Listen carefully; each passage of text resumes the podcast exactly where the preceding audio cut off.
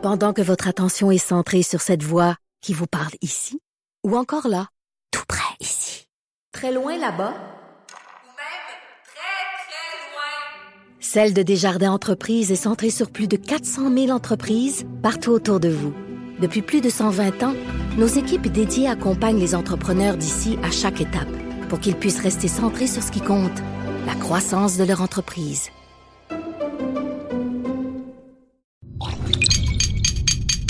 Cube Radio. Alors, euh, on s'est dit, il vaut mieux être clair, euh, de même qu'on va cesser la communion dans la bouche ou sur la langue pour un temps indéterminé. Jonathan Trudeau.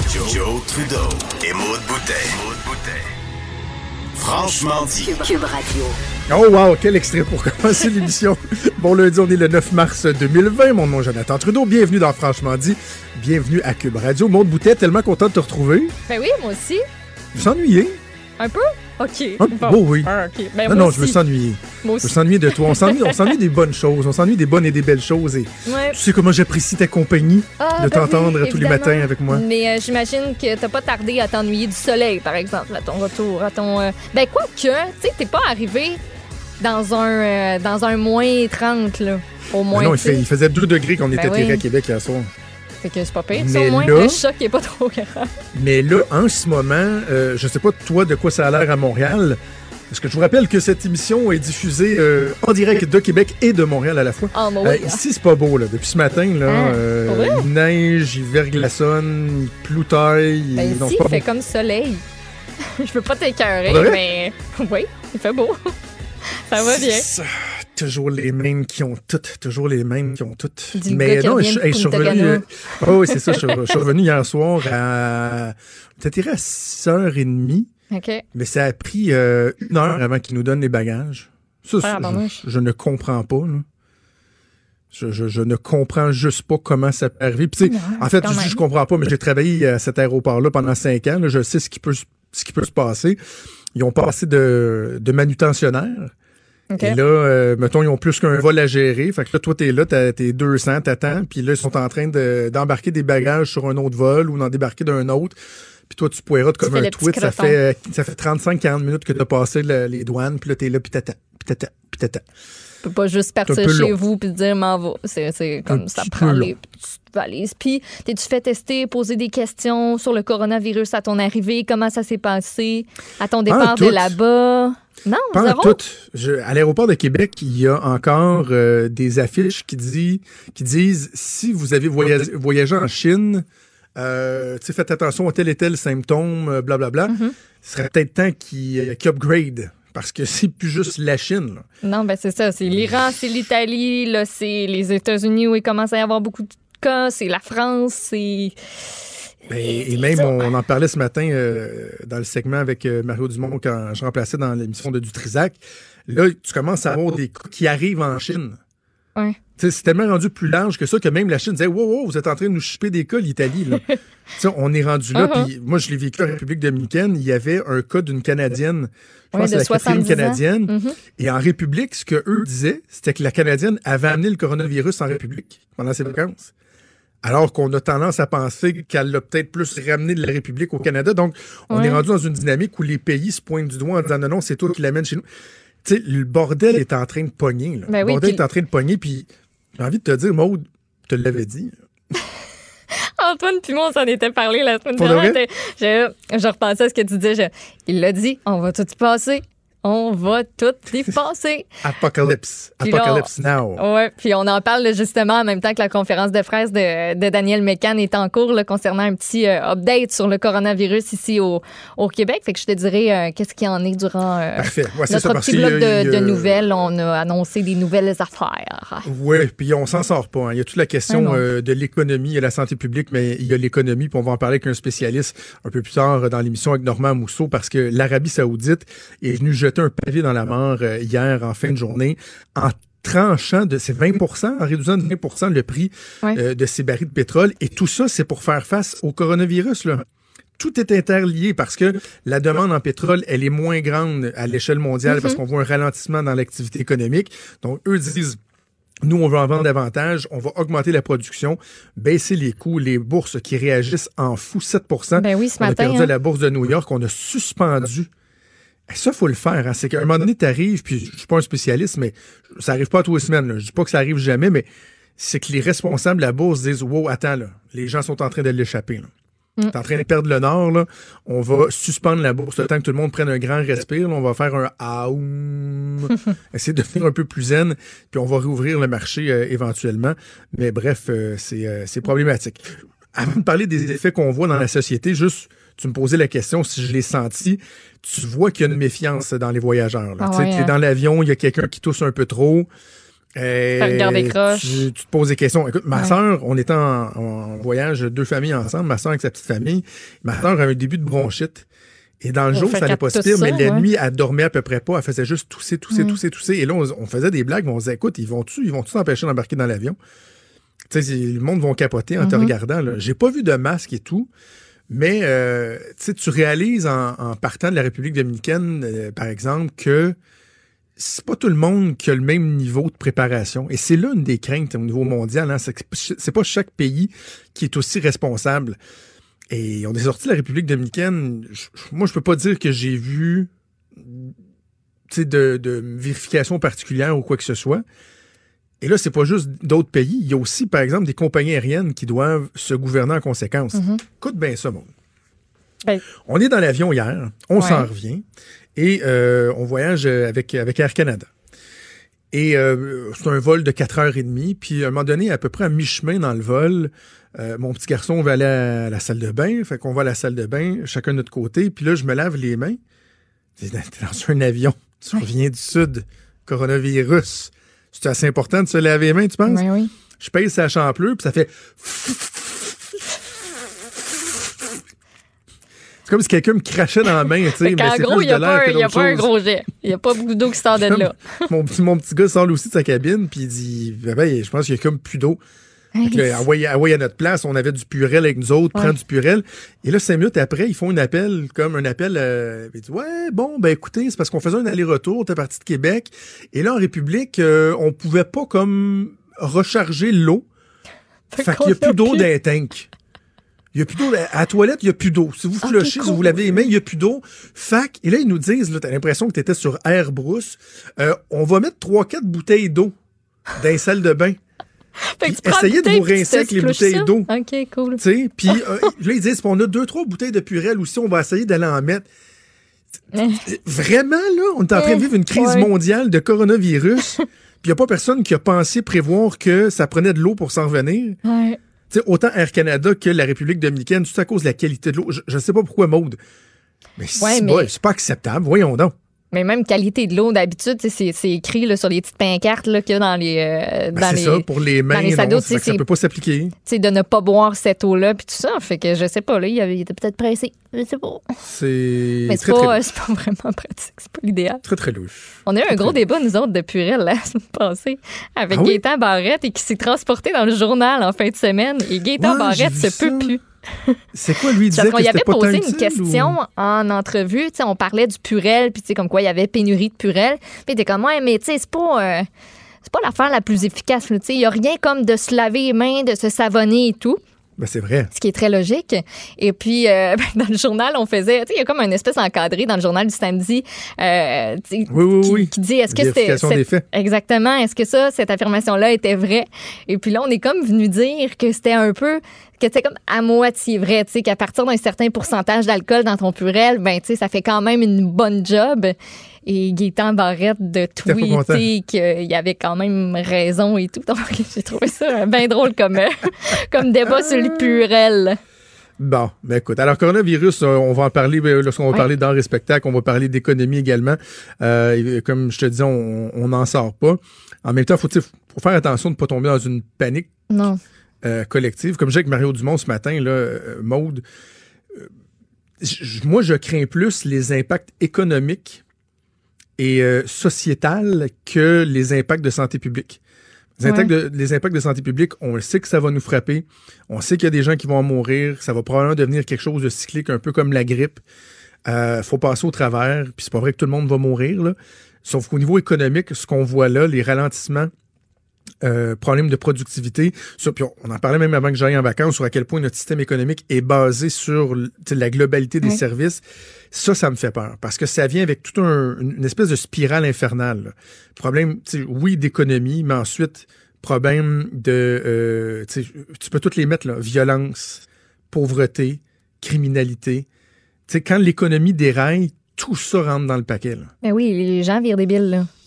Ça, j'aime moins ça. Ça, Ouais. j'aime moins ça. ça va on va quand même essayer de garder la tête froide. Ça va s'inviter dans le, le budget qui va être déposé demain, d'ailleurs. Absolument. Ça, ça va. euh, On- Puis même, ça va s'inviter parce qu'on parle du huis clos budgétaire. Et Oui. on rappelle, la santé publique a rappelé aux personnes qui présentent des symptômes qui sont comme compatibles avec le COVID de ne pas participer à des rassemblements publics. Donc, Donc, ça, ça en fait comme un peu partie. le huis clos. Le huis clos peut-être un huis clos COVID-19. sans, sans journaliste. Ah ouais. C'est, peut-être euh, la suite des choses. Hey, bon, on va faire une première pause. Bougez pas, on revient dans quelques instants. Pendant que votre attention est centrée sur cette voix qui vous parle ici, ou encore là, tout près ici, très loin là-bas, Ou même très, très loin. Celle de Desjardins Entreprises est centrée sur plus de 400 000 entreprises partout autour de vous. Depuis plus de 120 ans, nos équipes dédiées accompagnent les entrepreneurs d'ici à chaque étape pour qu'ils puissent rester centrés sur ce qui compte, la croissance de leur entreprise.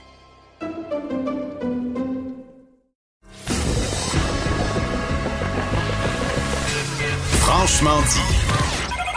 Appelez ou textez au 187 Cube Radio 1877 827 2346. On a évidemment beaucoup parlé dans euh, les dernières années, j'ai envie de dire, ça fait plus quelques mois, ça fait quelques années, du projet de tramway de Québec. Un projet d'envergure, on parle d'une somme colossale de 3,3 milliards de dollars. Ça va comprendre une ligne de tramway de 23 km, également une ligne de trambus de 15 km, des nouvelles voies réservées pour les métrobus, beaucoup de stationnements incitatifs, également deux liens mécaniques entre la Haute-Ville et la Basse-Ville. Et là, il y a des gens qui se disent, oh, mais c'est quoi les avantages, les inconvénients? On a vu d'ailleurs le maire de Québec qui a initié une série de, de, de capsules vidéo pour euh, démystifier certains éléments, pour déboulonner certains mythes, comme il le disait.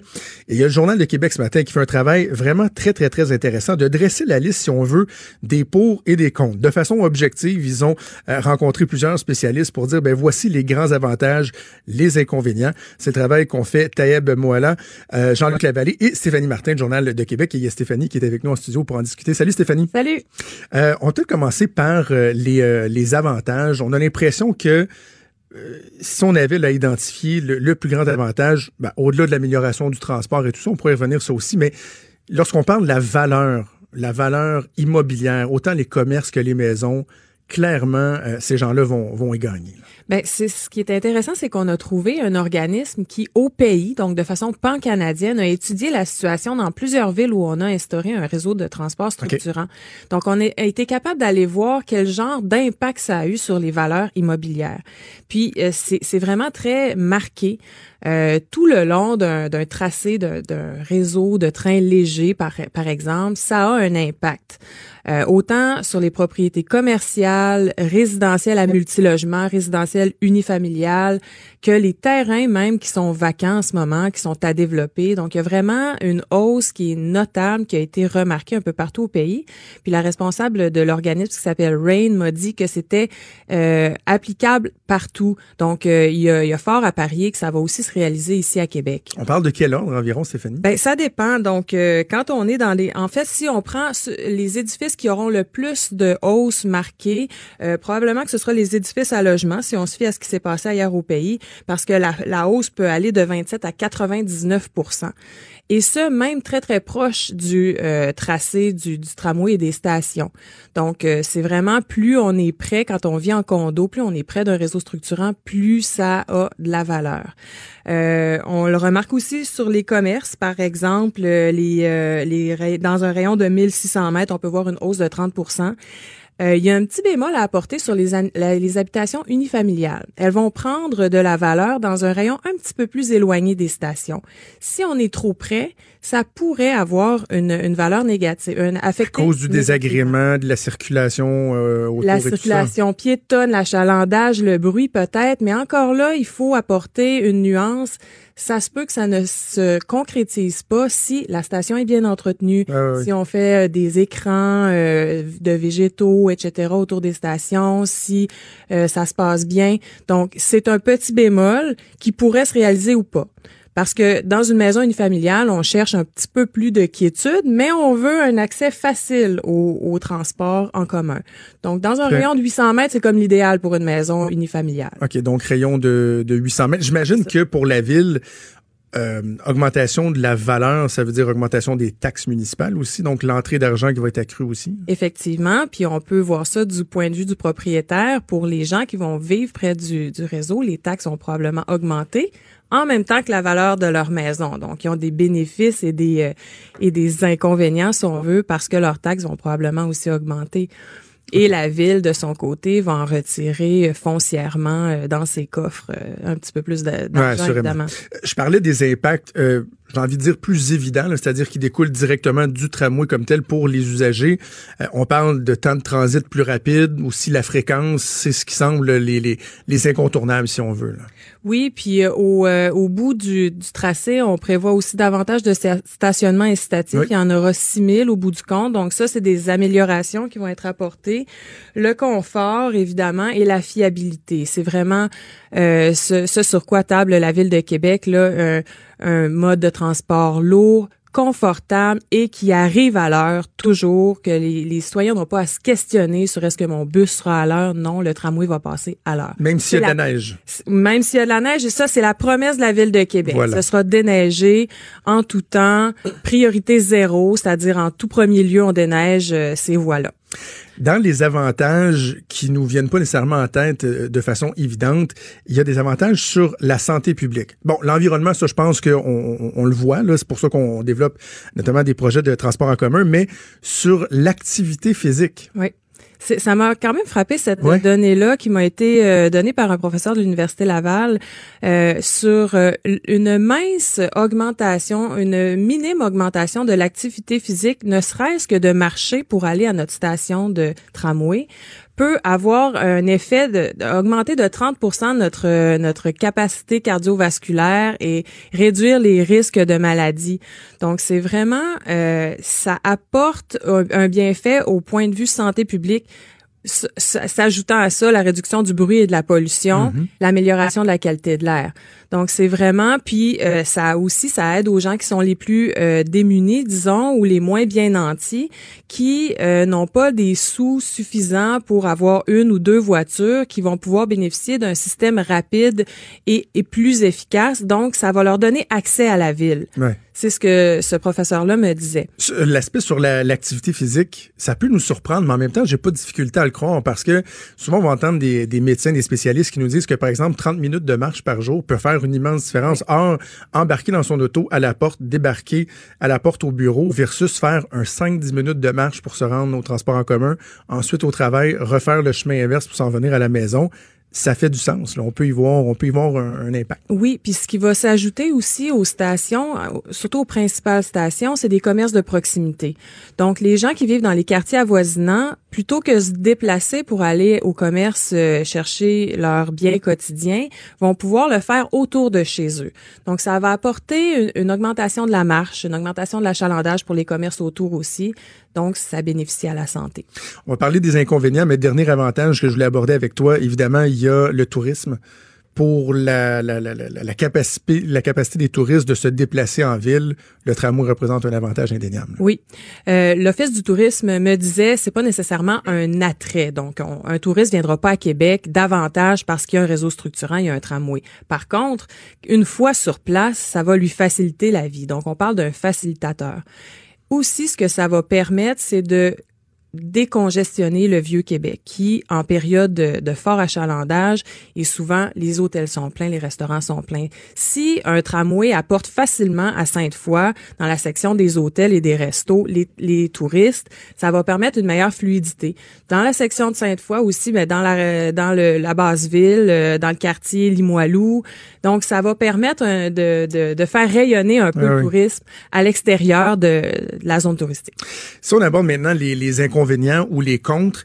Euh, il y a un aspect que je trouve intéressant parce que tu disais dans les avantages, il y a un accès à la ville plus équitable, donc des gens qui ont moins de revenus, qui vont rester plus en périphérie, qui vont avoir un accès efficace à la ville.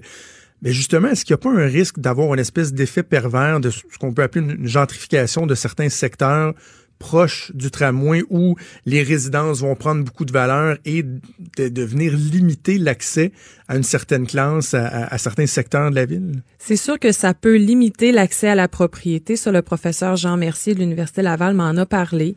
Euh, évidemment, les propriétés autour du réseau vont prendre de la valeur, donc vont devenir moins accessibles pour une certaine frange de la population.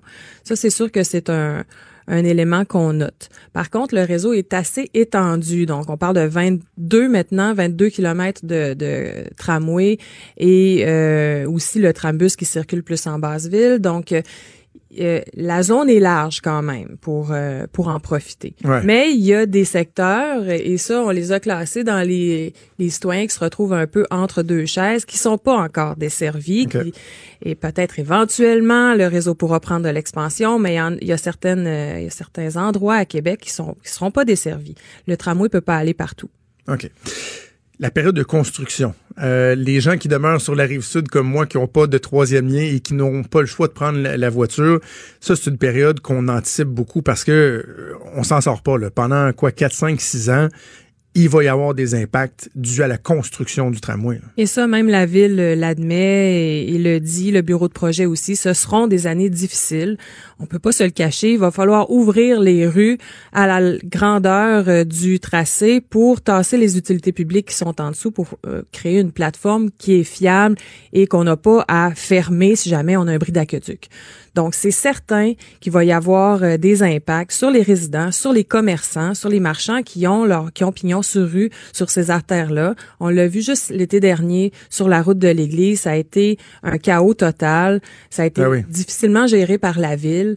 Euh, alors là, la ville a pris de l'avance en créant un programme de compensation éventuelle pour ces euh, commerçants-là qui auront le subir mais pas juste eux, les, les automobilistes qui vont avoir à faire des, des, détours, les usagers du transport en commun même vont être affectés parce que tout ça se passe sur les tracés d'autobus les plus populaires, ben les 800, 801.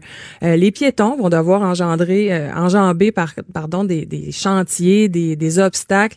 Alors oui, ce sera difficile, faut s'y attendre pendant cinq ans certainement. Et après la mise en service, là aussi, il y aura un changement dans les habitudes pour les automobilistes, les carrefours qu'on ne pourra pas franchir, les virages à gauche, il y en a beaucoup aussi. Il y en a beaucoup. Euh, va falloir changer les habitudes. Ça sera peut-être pas euh, évident pour certains, euh, certains, certains automobilistes qui ont leurs habitudes. C'est jamais facile de changer les habitudes.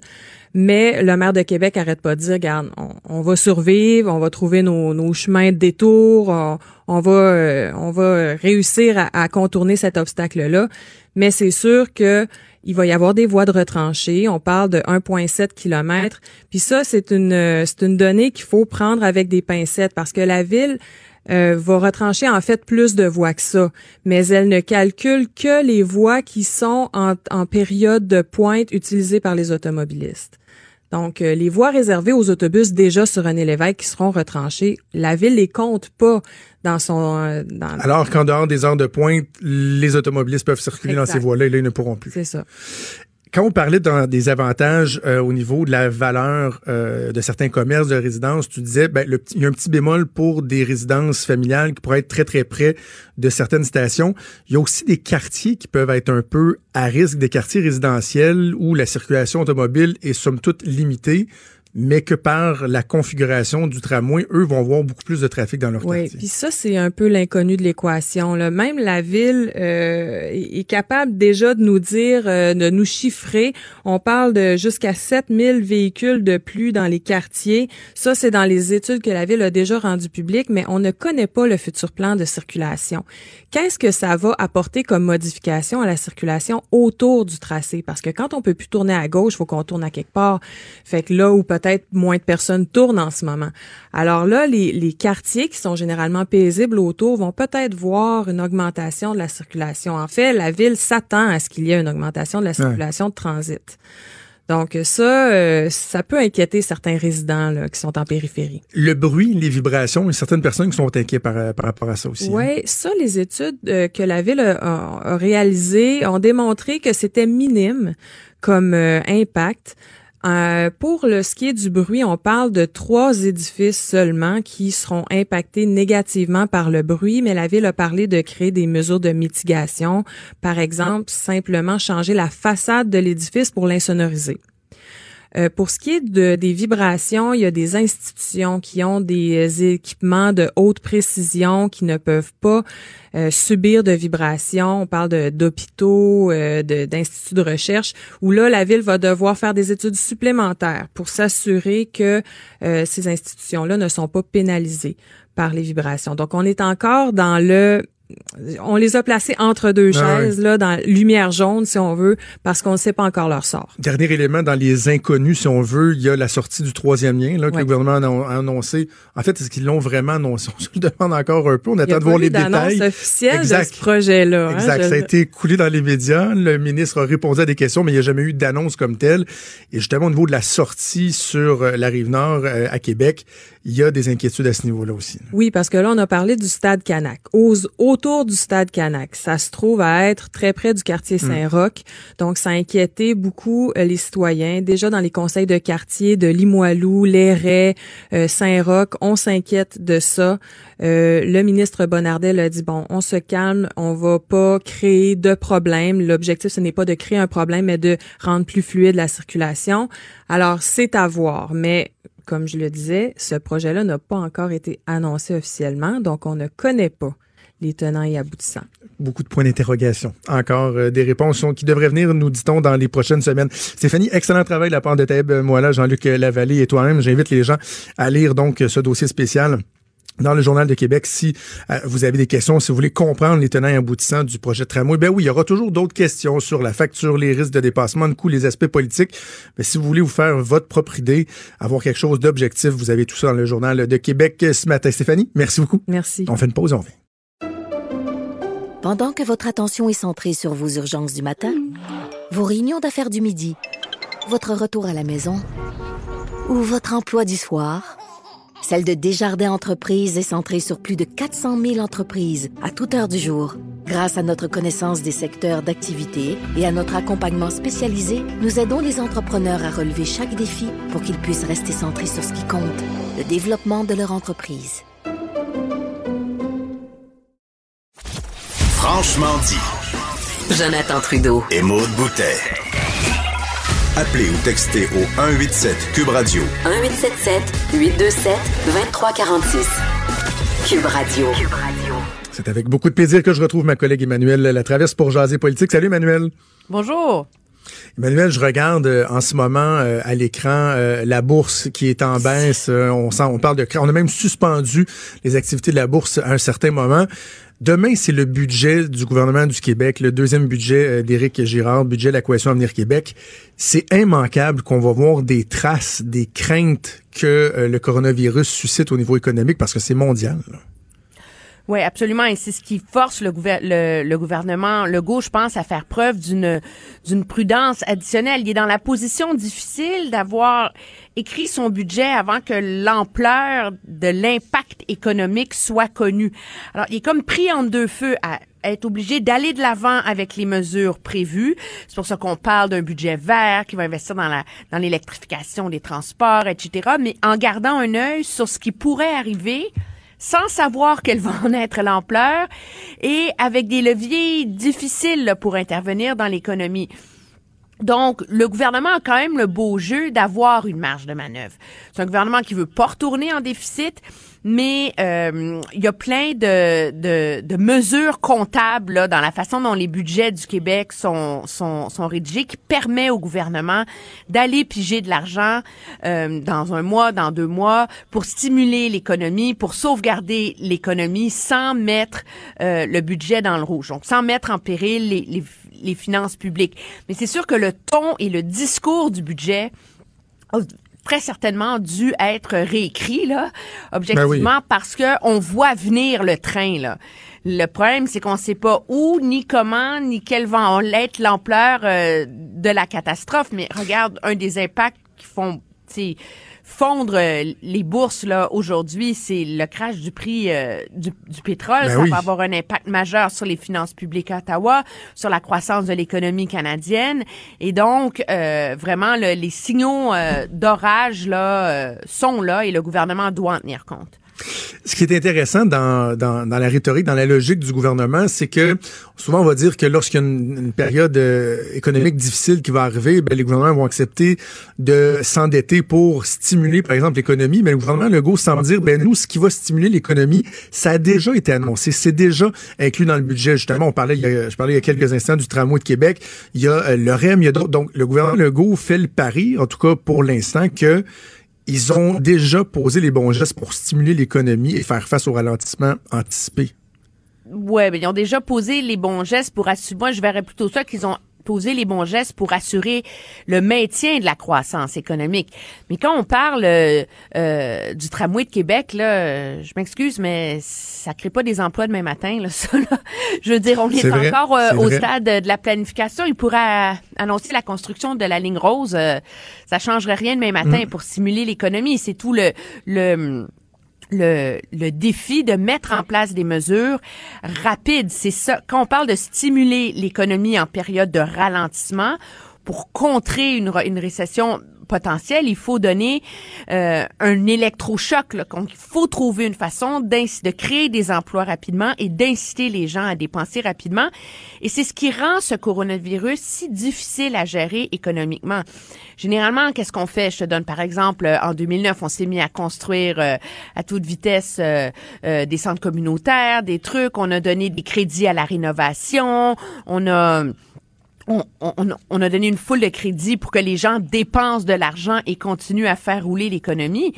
Mais si il y a une augmentation importante de cas au Québec ou au Canada et qu'on se retrouve dans une situation où les gens ne veulent plus sortir, où on annule des festivals de musique, le Grand Prix, le festival de jazz, euh, les pièces de théâtre à Montréal, euh, ben les gens voudront pas aller au restaurant.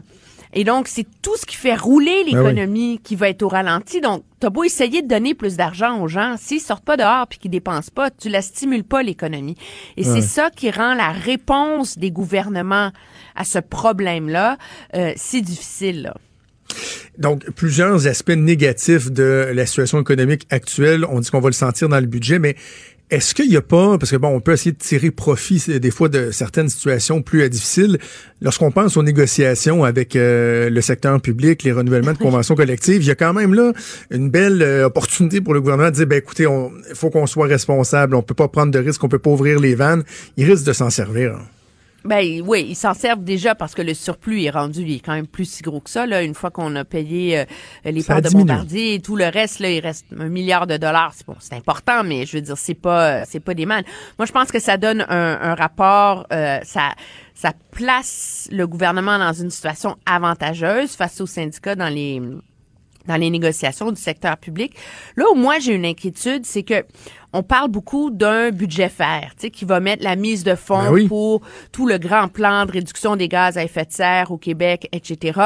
Mais est-ce que pour que ces, ces grands plans coûteux là et très complexes soient mis en œuvre, ça prend ce qu'on appelle en anglais un whole of government approach. Il faut que ça soit une priorité pour l'ensemble du gouvernement le risque qui pèse, c'est un peu le même qui pesait quand on parlait d'environnement en 2009. Là, c'est que euh, l'ampleur de la crise sanitaire, de santé publique, de la crise économique autour du coronavirus soit si importante que on rate ce bateau-là encore du virage climatique. Et ça, ça va être euh, quelque chose de très euh, euh, délicat à négocier pour le gouvernement. Ça va être de maintenir sa préoccupation et son intérêt pour la priorité climatique qui est importante à long terme, tout en étant capable de déployer la mobilisation en termes d'énergie, de ressources, euh, de talent, d'engagement au sein du gouvernement pour essayer de protéger le plus possible l'économie et la société québécoise. Donc, à suivre le budget, deuxième budget d'Éric Gérard qui va être présenté demain après-midi. On aura l'occasion de, d'en, reparler et euh, d'analyser ça de long en large. Emmanuel, ce matin, en remplacement de Benoît, j'ai eu l'occasion euh, de m'entretenir avec la députée libérale Marois Risky. C'est toujours intéressant de faire des entrevues avec Marois Risky parce qu'elle a pas la langue dans sa poche. Elle a euh, des, des opinions bien assumées. Tu as eu l'occasion de faire une entrevue de fond, une entrevue longue avec elle dans le cadre de ton balado, Emmanuel Présente. C'est disponible depuis ce matin. Qu'est-ce que tu retiens de cet entretien-là? Ben, ce que je retiens, c'est, c'est que c'est c'est rare qu'on voit des politiciens qui s'assument et qui assument pleinement d'être à contre-courant. Hein? C'est un peu comme ça qu'elle est, euh, Marois Risky. Elle dérange et elle, elle est à l'aise avec ça, malgré toutes les critiques qu'on écrit, qu'on dit sur elle, qu'elle fait pas euh, la politique de manière consensuelle, etc. Euh, et c'est assez intéressant parce qu'elle explique qu'elle, elle est en politique pour lutter contre le conformisme. Et c'est la première fois que j'entendais cette, euh, cette explication-là et cette façon de le définir. On peut peut-être l'écouter. La vérité, c'est que pour moi, mon ennemi, là, c'est pas mes collègues, c'est pas euh, la CAQ, c'est pas Québec solidaire, c'est pas le Parti québécois, c'est le conformiste. C'est vraiment le conformiste. Mais vous, êtes dans un parti conformiste? Ben non. Puis la preuve, c'est que je suis encore là. Puis c'est vrai qu'au début, Bon, il y a des gens que je pense que ils étaient pas trop contents, mais maintenant ils comprennent. Ma démarche là, elle est très sincère. Si on veut un jour revenir, faut pas revenir pour le pouvoir, faut revenir avec des principes vraiment directeurs, une vision claire du Québec de demain là. Et ça, ça prend pas des gens qui vont être des bons moutons là. mais, mais ah, tu sais, c'est d'une clarté, euh, c'est limpide, là, c'est ça. Mais est-ce que, est-ce que vraiment dans le parti, euh, on a accepté cette façon de faire-là? Est-ce que vraiment ça passe aujourd'hui, après les, les, quelques heures du début? J'ai encore des doutes, j'ai encore des doutes, Emmanuel. Moi, et je partage euh, tes doutes, surtout dans un parti de pouvoir comme celui, euh, comme le Parti libéral du, du Québec. Si elle était chez Québec solidaire, je pense que ça passerait mieux parce que ils ont ils ont cette cette culture de de pas de révolution permanente, mais de, de permettre cet espace où, où on dérange. Tu sais, euh, Madame Risky est dans un parti qui le permet moins, mais je pense moi que elle est sa, sa présence et ce qu'elle amène au débat. Euh, les partis politiques devraient être plus ouverts à ça. Ça prend des gens qui dérangent. Sinon, les partis politiques naviguent toujours dans les mêmes tales, avec les mêmes idées, avec les mêmes façons de faire les choses. Regarde en ce moment, euh, tu n'as pas entendu une idée là, fondamentale euh, pour euh, revoir le Québec ou une idée vraiment originale dans la course à la direction euh, du PLQ, pas plus qu'au Parti conservateur du Canada. Si tu restes toujours dans les tales consensuelles, tu fais pas tu abdiques ton rôle politique qui est aussi de faire évoluer la société. Et moi, je pense que euh, avec ses manières bien bien tranchées là, et sa personnalité à elle, c'est quand même ce qu'elle finit par par apporter dans ce parti-là.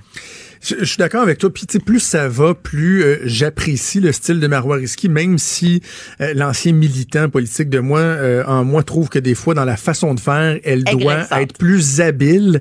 Elle doit être plus habile pour pouvoir arriver à ses fins. Mais j'ai envie de faire la même comparaison qu'on peut faire régulièrement avec. En tout cas, moi je fais régulièrement avec Catherine Dorion. Là. Catherine Dorion, Marois Risky, des espèces de petits diamants bruts là, tu sais, qui, qui ont une force. Ce sont des forces différentes, là, mais je veux dire des, des femmes politiques qui ont des forces incroyables, mais qui doivent juste des fois s'assurer de bien les utiliser.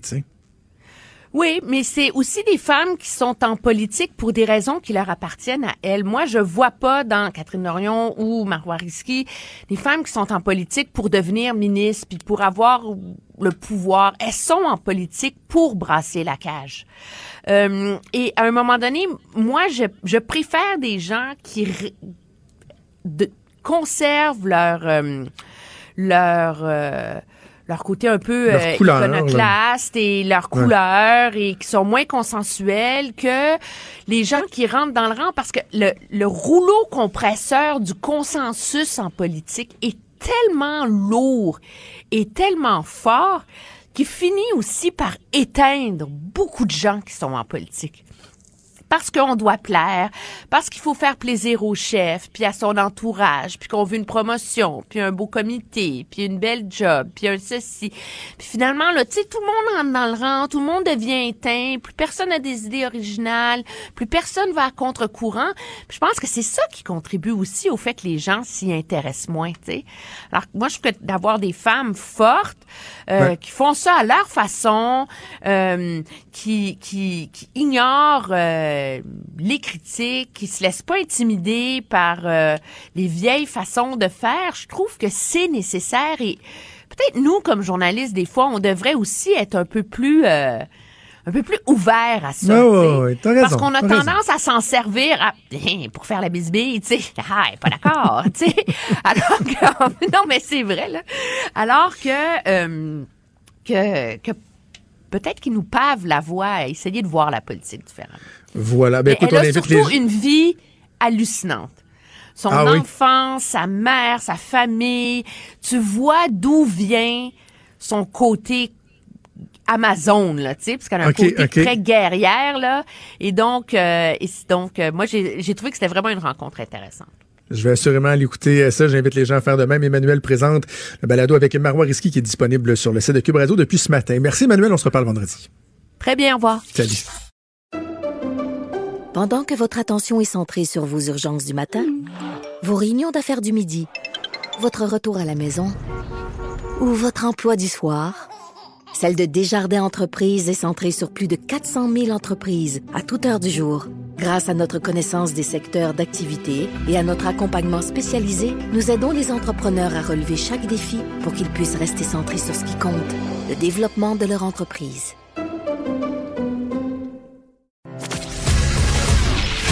Il est franc et nuancé. Jonathan Trudeau. La politique lui coule dans les veines. Vous écoutez Franchement dit. On va parler d'économie avec le chroniqueur au Journal de Québec, Journal de Montréal, Jean-Denis Garon. Salut Jean-Denis. Salut, ça va? Ça va très bien, content de te retrouver. Ben oui, t'as bien un beau bronzage. Oui, oui, oui. Je... Ça te fait bien? Un, un beau titane. Ah, ça un beau bien. titane, ça comme fait on bien, dit. tu m'as manqué. ça durera pas longtemps. Ça durera pas longtemps.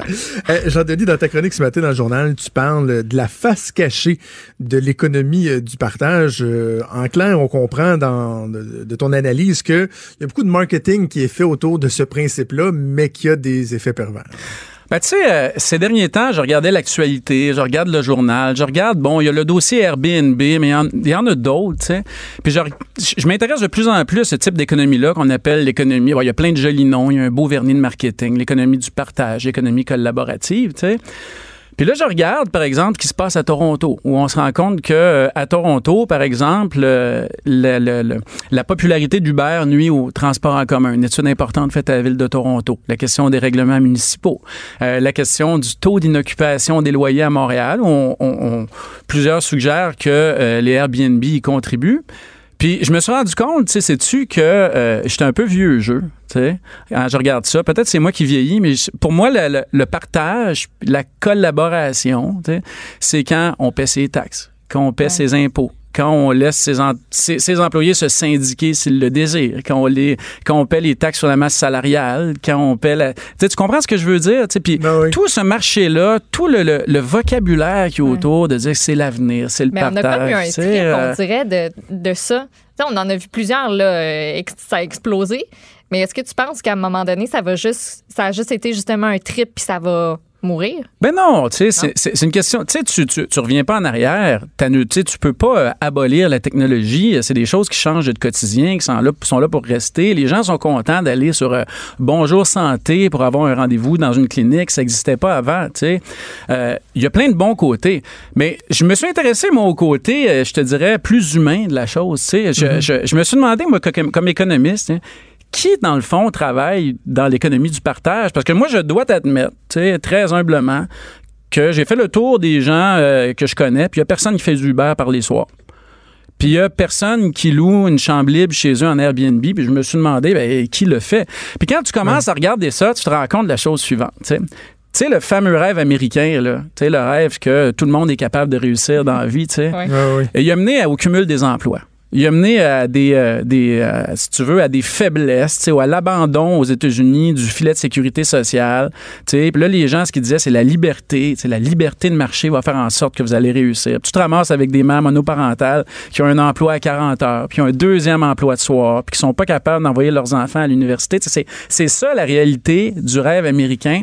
J'ai l'impression que la façon dont cette économie-là, ouvre les guillemets, collaborative, est en train de se structurer, c'est ça qui s'en vient. Parce que quand tu regardes, tu sais, euh, les gens qui euh, font partie de ça, bon là, je te parle pas du partage, par exemple, d'espace de bureau. Tu sais, je te parle d'Uber, Airbnb, puis etc. tu sais. Euh, c'est littéralement les gens les plus pauvres. C'est les gens qui sont dans le 40% le plus pauvre de la, si tu veux, de la distribution de revenus, qui ont deux fois plus de chances euh, d'en faire partie. Euh, c'est euh, les, les immigrants arrivés depuis moins de cinq ans dans ce type d'économie-là sont deux fois plus représentés que la moyenne de la population. Puis je le dis dans la chronique, euh, je- moi, je, je doute fort que c'était leur plan de carrière quand ils sont venus ici. Euh, faire du Airbnb. Puis, euh, je, tu sais, je, me- je- je me questionne sur, euh, je me questionne sur, sur, euh, sur la pertinence de se fier là-dessus, tu sais, pour pouvoir aider les gens les plus démunis. Je suis en train de me demander si on serait pas mieux, au lieu de discuter de comment faire en sorte de laisser cette économie-là évoluer le plus librement possible, tu sais, si on devrait pas se questionner sur la bonne façon de la réglementer, mais aussi sur la façon d'aider les gens à en sortir. tu sais. C'est, c'est comme un peu triste d'avoir à d'avoir à louer la seule chambre vide que tu as dans ton 4,5 pour être capable d'accéder à la propriété. Tu sais, je- je- je- moi, moi, il y a quelque chose, en tout cas, tu sais, je suis pas contre mur à mur, mais quand je regarde les chiffres, il y a quelque chose là-dedans qui, d'un point de vue collectif, me semble pas tourner rond. Je veux pas abolir la technologie, tu sais, mais je suis en train de me dire, c'est-tu vraiment de la est-ce est-ce que c'est de la collaboration, ça? En même, ta- réflexion, elle est très, très, très intéressante. C'est parce qu'en même temps, si je me fais l'avocat du diable, certains diront, ouais, mais si t'as quelqu'un qui euh, veut avoir une petite rallonge, là, il manque euh, quelques centaines de dollars par mois pour, et qu'au lieu de se trouver une deuxième job en bonne et due forme, où il doit travailler un minimum de 20 heures par semaine, je sais pas trop, il fait à son rythme, où il loue une chambre quand il le veut, ou un sous-sol quand il le veut, ou il prend un véhicule Uber quand il le veut.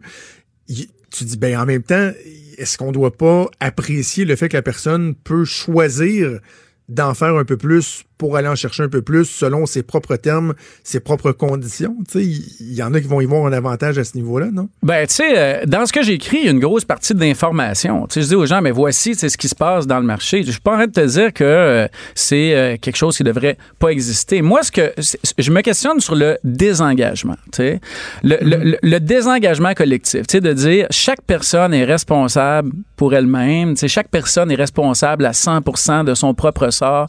Si tu travailles fort, si tu as un emploi régulier, si tu fais 45 heures par semaine, t'es pas capable d'acheter un petit condo à quelque part, c'est de ta faute. Il faut que tu aies cherché un deuxième emploi. Puis pendant ce temps-là, ben, euh, le marché du logement est en mutation complète. Euh, Il y a du logement locatif qui quitte. C'est vraiment sur le désengagement. Moi, je, si on veut aider les gens, puis si on veut aider les gens à avoir un revenu supplémentaire, si on veut aussi aider les gens à s'aider eux-mêmes, moi, je suis bien d'accord. C'est juste que je trouve que euh, mon, en fait, mon impression puis mon analyse dans la situation actuelle, c'est que ces plateformes-là, euh, l'évolution de la technologie de ces plateformes numériques-là évolue beaucoup, beaucoup plus rapidement que la capacité des gouvernements à s'adapter, ne serait-ce que euh, collectant les taxes. Euh, et euh, ça évolue plus vite que la capacité des gens à s'adapter. Puis tu as raison dans ce que tu dis, c'est- on peut pas empêcher quelqu'un de travailler, mais ça a-tu été compliqué avec Uber, de leur faire comprendre que quand tu es une plateforme, puis que le client il paie sur ton site à toi, puis que toi tu fais conduire quelqu'un, que cette personne-là qui conduit la voiture, c'est pas un entrepreneur. Que c'est à toi à charger la TPS puis la TVQ. Que ces taxes-là, ils servent à aider les gens les plus vulnérables à payer des services de santé. Et puis autre chose, euh, Jonathan, il y, a- il y a des études qui ont été publiées là-dessus aux États-Unis. Évidemment, on n'a pas les- les données au Canada. On est un peu en retard là-dessus sur les personnes âgées. Si tu commences à penser que la façon d'aider les gens, c'est de leur faire conduire un Uber de 6 à 9 le soir, tu fais quoi avec les gens de 72 ans? De 68. Tu fais quoi avec les gens qui ont plus de difficultés à, s'adapter aux technologies? Si c'est ça la réflexion, tu fais quoi avec les gens en région? Où tu n'as pas la densité urbaine pour que ces services-là fonctionnent? Moi, mon inquiétude, la ligne de la chronique, c'est vraiment de dire, il faut, pas euh, faut pas que collectivement, on met de côté le débat et la réflexion sur l'aide aux personnes les plus démunies qui sont pas capables de joindre les deux bouts dans l'économie d'aujourd'hui, sous prétexte qu'aujourd'hui, tu peux louer une chambre de plus. Non, non, je comprends. Et donc, si on joue, euh, poussons l'exercice un peu plus loin, le faisons un peu de, de, de politique fiction. Là. Demain. Jean-Denis, je te donne euh, les rênes tiens, du ministère euh, des Finances. Qu'est-ce qu'on privilégie comme approche? Si si je décode un peu ton message, ce serait pas tant d'y aller avec le bâton et de rendre plus difficile euh, la possibilité de, de faire du Airbnb ou du Uber, mais plus d'y aller avec la carotte, si on veut, et dire, ben, on va mieux soutenir une, une certaine frange de la population pour ne pas qu'elle se sente obligée, par exemple, d'aller vers ces alternatives-là? Ben, il y a ça d'abord, tu sais, il y a, y le soutien aux plus démunis, il y a la taxation de ces entreprises-là, puis tu sais, tu sais, bon, tu, tu, bon, tu, viens, tu viens jouer dans les, mes rêves les plus fous, là, si j'étais ministre, là. Euh, ce sont des plateformes qui mènent naturellement à des monopoles. On les aime pas, là, les monopoles là, qui veulent tout contrôler, mais tu sais, quand la valeur d'une plateforme, par exemple, de rideshare, ou la valeur d'une plateforme pour euh, louer, des, euh, louer des chambres chez toi, ou la, quand la valeur de la plateforme est fondée sur le nombre de personnes qui l'utilisent, c'est un peu comme les réseaux sociaux, comme Facebook. Ça mène pas naturellement à une situation de marché où tu as 12 plateformes qui se font concurrence, où les commissions baissent. Ou... Ça mène naturellement à une situation où dans 10 ans, on va se ramasser avec le même problème que les permis de taxi. Sais. La seule différence, c'est qu'on a moins de contrôle, on l'a moins compris, puis que c'est une bête qui est contrôlée par des investisseurs étrangers qui ont énormément de moyens pour se battre contre le gouvernement. Fait que D'abord, il y a ça. Il y a, il y a la question que ces plateformes-là, et je, je vais te donner un exemple plus concret. Pourquoi dans les taxis, pourquoi on ne nationalise pas la technologie de partage? Pourquoi on se dit pas que si c'est une bonne chose collectivement, là, que le plus de gens possible aient accès au plus de véhicules possible pour que ce soit le plus efficace possible ce marché-là? Un discours typique là, euh, capitaliste euh, euh, standard. Ben pourquoi on, on, on nationalise pas la plateforme pour permettre la concurrence de cette plateforme-là? Pourquoi on laisse des investisseurs étrangers se prendre une commission puis décider qui rentre, qui sort? hein? Pourquoi si une personne, par exemple, et euh, moi j'ai connu des gens qui ont, qui ont été victimes de- de- de- d'agression sur un Uber, puis là on nous dit, ben il y a une enquête qui est faite, on t'informera pas. Tandis que si c'est public, tu as le bureau du taxi, etc. Moi je pense que la, la- la notion de concurrence sur cette plateforme-là doit être soutenue par l'État que ce sont des plateformes privées qui mènent nécessairement à des monopoles. Les monopoles, qu'est-ce que ça fait? Une fois qu'ils ont tout le marché, ben, ça monte les prix puis ça diminue le bien-être des gens. C'est de la théorie économique 101. On enseigne ça au tout petit.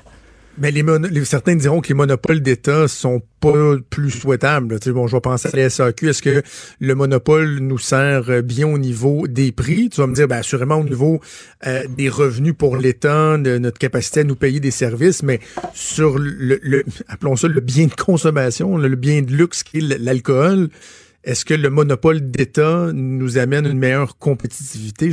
Pense pas ben, non plus. Non, mais d'abord, tu sais, euh, euh, d'abord, il y y a plusieurs modèles là, de ça, tu sais. Puis un monopole d'État, c'est réglementé. Puis deuxièmement, je te parle pas nécessairement d'un monopole d'État sur le taxi, comme, comme ça a déjà été. Je te parle d'un monopole ou d'une réglementation, réglementation très forte sur la plateforme. Tu sais.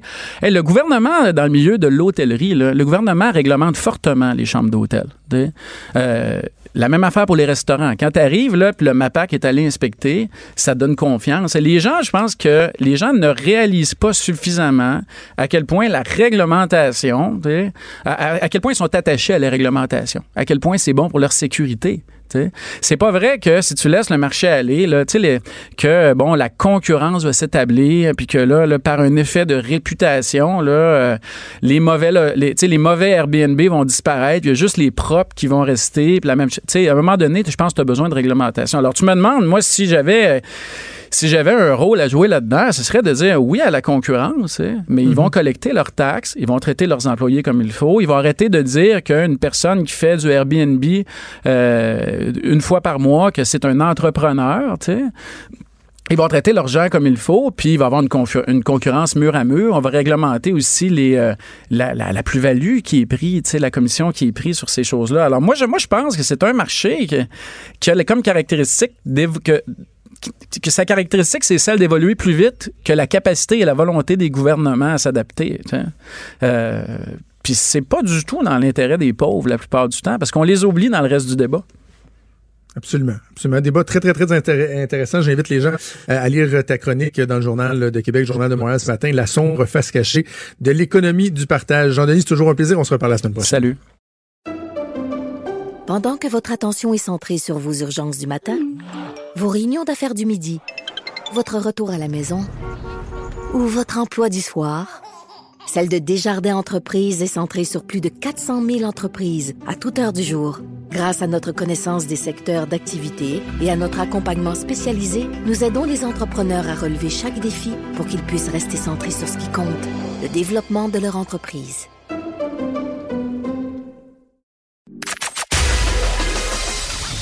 Des débats, des commentaires, des opinions.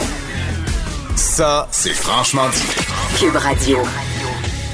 Bon, on en a glissé un mot en début euh, d'émission, puis également avec Emmanuel Latraverse, les marchés boursiers qui ont euh, subi euh, d'importantes, d'importantes répercussions, notamment de la baisse des, du prix du pétrole hier. Oui, entre autres, l'indice Dow Jones ce matin qui a perdu plus de 7% à l'ouverture quand même des marchés boursiers à New York. Le TSX à Toronto, on parle de plus de 8% et tu parlais de la, la chute du prix du pétrole, les cours du pétrole qui ont chuté de près de 20% après le lancement d'une guerre des prix. Oui, décision donc euh, qui a été prise par euh, l'Arabie saoudite hier de casser ses prix de vente. Eux veulent augmenter la productivité pour euh, faire face à la baisse de demande. Tout ça, évidemment, découle de la crise mondiale causée mhm. par le coronavirus. Pour comprendre les tenants et aboutissants, on va en discuter avec Normand Mousseau, qui est professeur de physique à l'Université de Montréal et directeur académique de l'énergie Trottier à la Polytechnique. Monsieur Mousseau, bonjour. Bonjour. Euh, ben, première question que j'ai envie de vous poser d'entrée de jeu, est-ce que c'était prévisible ce geste-là qu'a posé euh, l'Arabie saoudite étant donné euh, le climat économique, l'incertitude des, des, dernières semaines? non, non. Euh, en fait, euh, ben, il y, a deux choses qui se mélangent. Ici, il y a à la fois le, coronavirus qui euh, qui fait chuter la demande parce que, entre autres, en, Chine, c'est presque un million de barils par jour de moins qui se consomment. Donc, ça, ça a un impact majeur sur sur le marché du pétrole.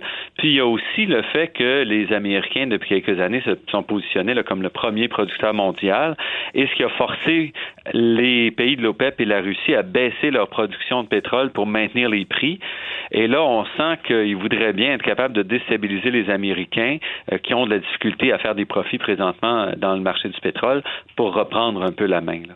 Donc, ils profitent de l'occasion euh, actuelle causée par la crise du coronavirus pour essayer de, de, remédier à une situation qui perdure depuis un certain temps, c'est ce que vous dites? Voilà, voilà. Et c'est d'abord la Russie qui a annoncé ça, qui a dit qu'il n'allait pas réduire leur production de pétrole. Et voyant ça, l'Arabie saoudite, pour pas perdre son, euh, sa part de marché, là, parce que présentement, les, les États-Unis, la Russie et l'Arabie saoudite sont toutes autour de, de, 10 à 11 millions de barils par jour. Euh, donc, décider de dire, nous, on va couper les prix, puis on va aussi essayer d'augmenter notre Comment on peut expliquer euh, l'effet de, de, réaction en chaîne qui s'ensuit, faisant en sorte que, par exemple, si maintenant on est obligé de suspendre carrément la bourse, en quoi une annonce comme celle faite par l'Arabie saoudite, qu'ils ont va couper nos prix de 20% comment on peut l'expliquer, cet effet de, cascade-là, l'espèce de panique qui en découle? Qu'est-ce que les gens euh, craignent dans le fond? Mais la panique n'est pas tant cet aspect-là qu'on voit une économie qui se ralentit de manière très importante au niveau mondial. Puis si on veut, le prix du pétrole et la demande en pétrole qui chute euh, est un indicateur très fort de cette, euh, cet optimisme-là ou de, de l'état de l'économie mondiale. Donc c'est vraiment un proxy, si on veut. OK, là, je, j'entends, j'entends euh, réfléchir les gens qui nous écoutent, qui se disent, mais moi, sur le prix que je vais payer à la pompe, est-ce que je vais sentir un impact? Parce que souvent, on va voir les prix, le prix du baril qui va augmenter et assez rapidement, on voit le prix qui va augmenter également à la pompe. On a l'impression que c'est pas toujours le même cas lorsque, euh, le même phénomène lorsque le prix diminue. Est-ce qu'on doit s'attendre à une diminution du prix à la pompe? Oui, mais on va s'attendre à ça. Là. Je regardais, donc, la dernière fois qu'on avait un pétrole à peu près à 30 ça a été un tout petit euh, moment en 2016, au début de 2016, donc il y a, presque quatre ans. Euh, donc, on, les prix à ce moment-là du pétrole, de l'essence devraient être autour d'un dollar. Euh, on s'attend à ce que ça diminue à peu près à un dollar le, baril, parce qu'il y a quand même d'autres d'autres facteurs qui jouent dans le prix du baril, donc tout le raffinage, les taxes et autres. là, présentement, on est en train de passer de l'essence d'hiver à l'essence d'été, ce qui fait que normalement les prix augmentent un peu à ce moment-ci parce qu'on ferme des raffineries pendant ce temps-là, donc il y a une pression sur l'essence à mon avis, d'ici quelques jours à quelques semaines, ça, va, baisser de manière importante.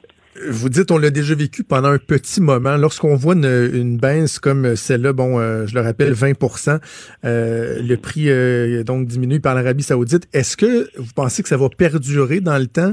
Est-ce qu'on peut décider d'appliquer une mesure comme celle-là uniquement pour quelques jours et remonter assez rapidement les prix ou forcément ça va durer un certain temps? Mais je pense que le problème, c'est le coronavirus. Donc, tant qu'on voit un ralentissement de l'économie mondiale, mais ben, ça va maintenir une, baisse, une, pression sur les prix. Et la Russie, je pense aussi, joue. S'il y a une ben, en fait, il y a une pression sur la demande en pétrole, les prix vont rester faibles et la, Russie va continuer à maintenir ça faible pour essayer vraiment d'amener euh, plusieurs compagnies pétrolières américaines au bord de la faillite, là, donc à ralentir la production de pétrole aux États-Unis.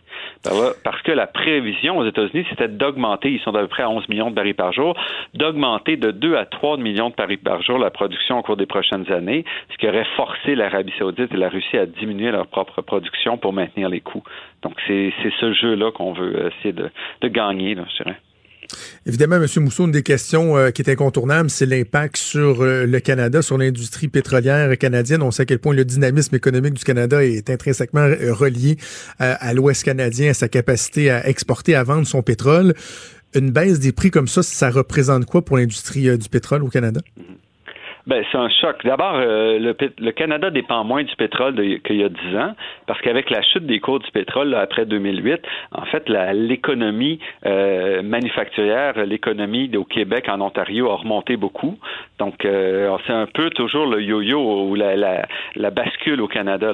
Si le prix du pétrole est élevé, mais ça va bien dans l'ouest du pays, mais ça va mal dans l'est, et vice-versa. Donc, on était depuis quelques années dans un, une étape où l'est va assez bien, évidemment avec le problème de relancement économique, ça devrait toucher l'Est du pays aussi, mais l'Alberta va être touché très durement parce que même, il y a toutes sortes d'investissements à plus petite échelle dont on n'entend jamais parler qui, eux, risquent d'être arrêtés avec un prix du, du baril qui descend comme ça.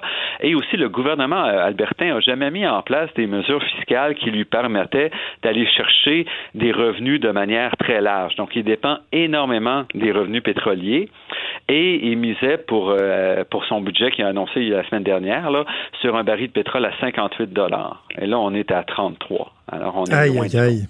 Parce que la différence au Canada, c'est le, coût de production, le coût d'exploitation qui, qui est plus élevé, quoi?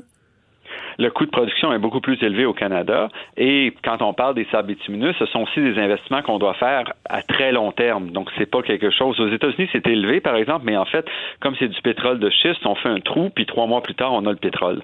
Au Canada, ça se joue en années. Donc, ça rend plus difficile les investissements, surtout dans des périodes d'incertitude comme ça. On va continuer de suivre ça de très près, puis euh, comme on l'a mentionné, évidemment, l'impact aussi sur le prix à la pompe pour euh, les contribuables. Normand Mousseau, professeur de physique à l'Université de Montréal et directeur académique de l'énergie de à la Polytechnique. Merci de nous avoir parlé aujourd'hui. C'est un plaisir. Bonne journée. Merci, au revoir. Vous écoutez Franchement dit avec Jonathan Trudeau et Maude Boutet.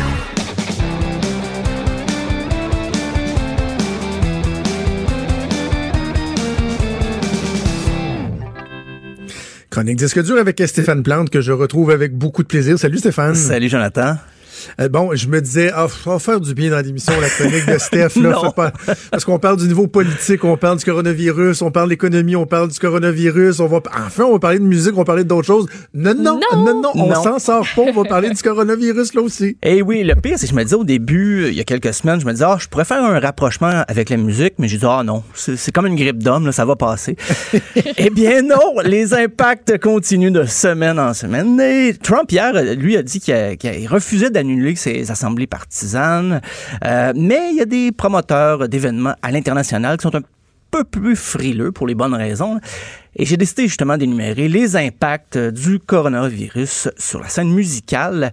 Ben, tout d'abord, un des festivals les plus importants aux États-Unis, le South by Southwest, pour la musique émergente, pour la première fois en 34 ans d'existence, ils doivent annuler. On ne dit pas si ça va être reporté, mais ça augure très mal parce que les artistes, c'est beaucoup de, logistique. Tout le monde se retrouve là en même temps. Mm. C'était prévu pour euh, du 13 au 22 mars. Donc, euh, ben là, c'est, ça, ça compromet beaucoup, beaucoup de, de si on veut revenir plus tard. Et puis, et c'est pas seulement des groupes de musique. Il y a tout un, vo- un volet cinéma. Il y a des réalisateurs qui viennent présenter leurs films. Euh, il y a des conférences sur la musique. C'est vraiment un rendez-vous pour les artistes, non seulement pour se montrer. C'est, plus qu'une vitrine. C'est faire Ben des contacts, rencontrer des gens. Et semble-t-il que les services en santé publique de la ville d'Austin, au Texas, là où ça, a lieu, ont décidé d'annuler ça. Euh, même si mercredi dernier, il avait dit que même si on annulait, ça rendait pas la population plus en sécurité. Mais je pense qu'on n'a pas voulu prendre de chance. Il y a 200 cas de coronavirus détectés au Texas. Puis, tu sais, ça a un impact sur les artistes, mais aussi, euh, si je pense à ici, là, on avait une délégation qui Ben se oui. rendait là. Euh, le gouvernement du Québec a investi là-dedans. Ah oui, là. tout à C'est- fait. c'est- ça représente euh, quand même beaucoup, beaucoup d'argent, non seulement ça, puis en plus, ben, la belle vitrine, puis le beau tremplin que ça peut offrir à, à certains artistes. Là, je pense qu'il y en a qui se sont présentés là, qui par la suite ont vu des débouchés Ah là, oui. qui, sont, euh, qui sont vraiment intéressants. Là, Tu sais, des artistes québécois qui autrement, tu sais, ça aurait peut-être pas levé nécessairement autant. Eh oui, il y avait au Québec, eh ben, à Montréal, avec Kid Koala Corridor, Elephant Stone, mes chouchous qui, qui devaient se produire là-bas, de Franklin Electric, Le Couleur, Zen Bamboo. Il y a des artistes francophones là-dedans. là. C'est rare une vitrine pour les artistes francophones aux États-Unis, mais South by Southwest, c'est très éclaté. Donc, malheureusement, ça va être pour... euh, on dit que ça va peut-être être reporté, mais imaginez là, tout ça, dix jours de festivités avec Eh des oui. artistes qui se sont bookés. Comment recréer ça un peu plus tard dans l'année? Eh, non, non, c'est incroyable. Puis, tu sais, je suis certain qu'il y a des gens qui vont euh, écouter ça puis se disent Oh, on s'en sac-tu d'un festival de musique pendant qu'il y a des gens qui sont dans les hôpitaux, qui sont malades? Non, non, mais c'est parce qu'il faut penser à tous les impacts économiques. Là, tu sais. Ouais, ouais, ouais. Le- le- au niveau de la réputation, les opportunités pour, euh, pour les artistes, Maud vient de- d'en parler, mais tu sais, pensons aux commerçants là-bas. Là. Oh, oui. qui- pour eux, souvent, ils vont faire euh, un peu comme les, euh, les commerçants sur la Grande Allée. Là, Ben oui, Leur les année, là, réservations d'hôtels, La rentabilité, ouais, c'est ouais. pendant le Festival d'été de Québec Mhm. qui à fond. Là, tu sais. et, et là, imagine les commerçants à, à Austin, c'est Ah, c'est- catastrophique. Non, ça va des impacts euh, assez considérables. Euh, sinon, à l'international, il y a le, le Knot Fest, qui est le festival, festival ambulant de Slipknot, qui a été annulé aussi euh, au Japon pour les raisons qu'on connaît. C'était les- prévu pour le 20-21 mars. Il y avait Marilyn Manson, il y avait Korn, Trivium qui était sur le, sur le spectacle aussi. Euh, Pourtant, il y a beaucoup de gens qui, ont des, qui portent des masques là-dedans. oui, je sais. Surtout Slipknot, ils sont protégés. Euh, les fans aussi portent les masques. Tout le monde a des masques. Regardez, t'es correct. Et le, le plus drôle, c'est que Korn, sur son site, vend maintenant un petit masque. En même temps qu'ils vendent des t-shirts, des gilets à capuchon Mais et non. tout le Mais reste. non. Et oui, ils ont lancé ça. Il est-tu fashion? Il, oh, il est noir avec le logo de Ah, c'est Korn. c'est ça, c'est fashion. Mais il y a un avertissement comme Ah, quoi boy, ben oui, je vois ça. vous protège pas complètement. C'est- Ça Et vous protège si c'est quelqu'un éternue près de vous. Bon. Ça, en fait, c'est quoi? Ça a plus l'air de ton loup que tu mets le soir quand tu te couches, Maude. qu'un véritable masque. C'est un bout de tissu avec deux. Attends, non, voir que tu pourrais dormir avec. C'est- corn masque. Corn le- suite. Et le, le pire, c'est que le- ceux qui vont le commander aujourd'hui, il n'arrivera pas avant. Si, admettons, les dates du spectacle avaient été laissées comme telles, ils n'auraient pas reçu à temps le- leur petit masque. Donc, euh, Avoue que ça ressemble à un loup. Pour une sacrée ça en arrière des deux oreilles, ça tiendrait. ça dort très bien. Euh, Ça a l'air opaque, opaque, hein? Ça doit être le Oh fun de oui. respirer là-dedans. euh, Il y a un autre festival, plus dans l'électro, c'est le Oh. Tomorrowland Winter, qui, comme son nom l'indique, se tient en France. Euh, musique électro, euh, techno, EDM. C'était du 14 au 21 mars. Merci. Mon Guterres. C'était quoi? C'était une sirène techno, ça? C'est, je sais pas. Non, mais oui, il y a tout le temps. Non, ça. Moi, je pense juste à ça. Tout, tout, tout. Je pense que je sais de quelle Non? sirène tu parles. ouais.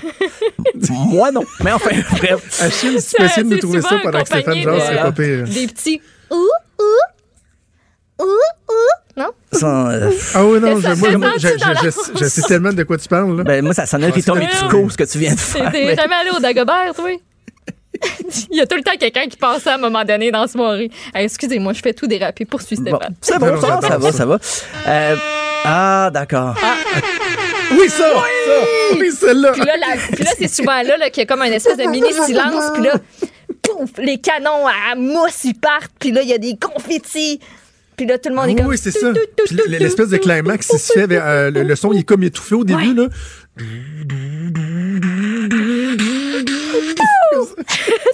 Ça va? On a des vrais boombox. Boombox, ok, oui. Alors, est-ce que je reviens demain pour le reste ou on a encore du temps?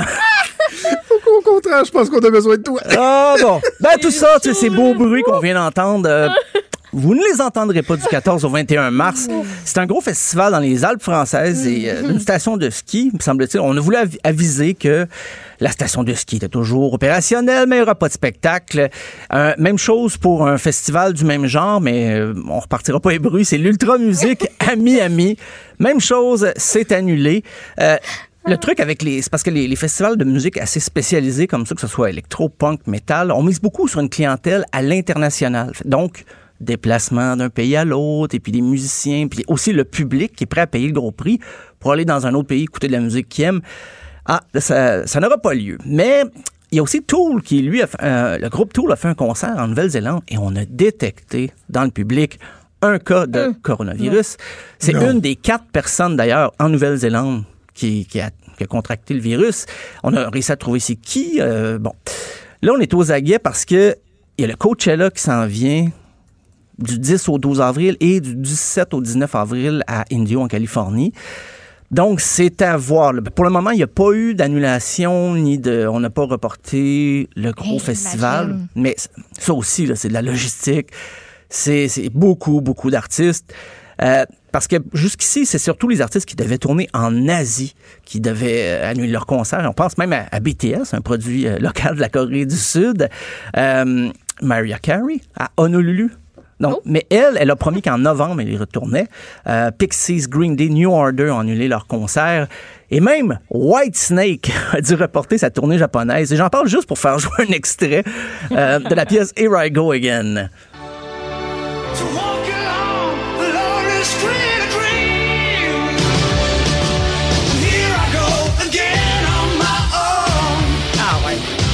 Ah mais on se posait la question ce matin, là, Frédéric Rio puis moi. là. Est-ce que le futur, il y a eu des concerts qui se sont, tu sais, qui ont offert cette possibilité-là? Admettons, je pense à Coachella, je pense qu'il l'avait fait, où il avait juste diffusé en direct sur YouTube euh, le spectacle, mais tu sais, les casques de réalité virtuelle, là. Imagine, il y a comme personne, mais eux, ils y vont. Puis là, on a tout notre casque. Ah, Eux, ils font le show pareil. pareil. Mais non, je sais, mais je me pose la question, c'est ça le futur? Il y a bien des gars qui ont joué au baseball tout seul dans un aréna de. Ben oui, ça dans fait un- loser aussi. Ben oui, c'est plate, mais qu'est-ce que tu veux que je te dise? Ça, j'ai pas vu que c'était euh, compensé ni même prévu, mais, mais ce que mettons, là, mettons on que sait jamais. Sais, ça coûte vraiment cher payer tous ces artistes-là, puis qu'on se dit, toi, tu vas jouer pareil, non? hey, moi, je t'arrange ça. ben oui, pourquoi pas. je suis libre, vous pouvez m'engager. Sa- euh, si vous Sauf avez que s'ils disent, toi, tu vas jouer pareil, c'est que le montant que la personne va payer pour voir le spectacle avec son petit casque en réalité virtuelle, le montant par personne versus si la personne est sur place, paye son ticket, paye sa bière, paye son Ouais, stationnement, ouais. paye son ci, paye ça. Non, mais j'ai- je, pense pas que le festival va faire ses C'était pas rendu là dans ma réflexion, mais mettons, mettons qu'on rembourse, là, ou qu'on donne un code exclusif ou qu'on envoie un objet promo. Comme des non, là, on écouteurs. perd de l'argent, ça nous coûte de l'argent. En tout cas, on- on- j'y repense. Puis On va, on va, on va peaufiner ça. Mais la, la chanteuse, justement, d'Against Me, un groupe punk, elle dit c'est les compagnies d'assurance qui veulent pas, euh, qui vont pas payer si vous contractez le virus, si vous allez dans des spectacles comme ça. Donc, la plupart des, des, des groupes même refusent à s'investir là-dedans parce que ça suit le mouvement des compagnies d'assurance. Donc, c'est, c'est rendu gros, là. C'est les promoteurs, les producteurs, les artistes. Et là, les compagnies d'assurance s'en mêlent. Ça prend euh, toute une ampleur et justement, en terminant, j'ai dit, bah, je, vais, je vais conclure avec euh, une petite note musicale. Je vais vous jouer la chanson officielle euh, du coronavirus euh, qui a été proposée par le Oui. gouvernement vietnamien la semaine Ben dernière. Oui. Ah oui, il n'y a rien comme de la pop formatée pour faire de la prévention. Euh, on va écouter ça. C'est la, la chanson s'appelle Jen Kovi. Excusez mon vietnamien.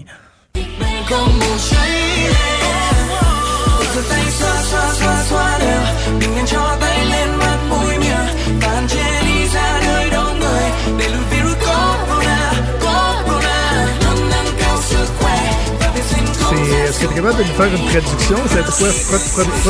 Frotte, Ben, les mains. C'est ah des sommets de la pop. La sirène qui a été ajoutée par Achille. euh, avant. C'est J'avais limité, mais ça. wow, c'est un remix, hein, voilà. Nettoie les nez. Euh, Tu, comprends le bout où ça dit Corona? Oui, c'est ça. Corona? Ça dit ce que ça passe dit. ça. Euh, On, on la surnomme la, la- la chanson pour se laver les mains. C'est à titre préventif, euh, chanté par Eric et Mine. Je, je prononce ça du mieux que je peux. Eric et Mine. Et c'est des nouvelles paroles de Kak Ung. C'est vraiment une initiative euh, du ministère de la Santé au Vietnam. On s'est dit, ben regardez, il faut faire une offensive. Euh, les gens, ils se lavent les mains plutôt mal, semble-t-il. Alors, on va faire une chanson pour les encourager. Quoi de mieux que de la pop euh, aussi racoleuse pour inciter les gens à se laver les Mais mains. ça dure plus que 20 secondes, cette affaire-là. D'habitude, les mains, là, les chansons, c'est comme des refrains qui durent 20 secondes. Là. Ben, c'est Genre bonne Happy fête. Birthday, là. Ouais, c'est C'est ça, ça. bonne fête. Nous En autres, dans le. Sud, on faisait chanter Bonne fête euh, aux enfants, là. On se lavait les mains, là. Sais-tu que ça fait aussi sur du Britney Spears? Ça peut- oui, oui. fait. Ouais, ouais. Mais Moi, j'aimerais ça que tu me chantes Bonne fête avec une sirène euh, dance. Non, mais c'est parce qu'il n'y aura pas de beat en arrière. ça marchera pas. Bonne fête. euh, Tu sais, ça va trop comme rentrer Ouais. sec. Ça marchera pas. Alors, s'il y a des DJ techno qui nous écoutent, vous avez un mandat. Voilà, voilà. Voilà. C'était un excellent moment. Merci beaucoup, Écoute, Stéphane, euh, pour cette euh, rétrospective. Et, plaisir. euh, à- avant qu'on se laisse pour la pause, Achille craque la sirène. Vas-y, craque-moi ça, là. Merci, Stéphane. À demain. Merci, bye. Bye. Pendant que votre attention est centrée sur vos urgences du matin, vos réunions d'affaires du midi, votre retour à la maison ou votre emploi du soir, celle de Desjardins Entreprises est centrée sur plus de 400 000 entreprises à toute heure du jour. Grâce à notre connaissance des secteurs d'activité et à notre accompagnement spécialisé, nous aidons les entrepreneurs à relever chaque défi pour qu'ils puissent rester centrés sur ce qui compte, le développement de leur entreprise.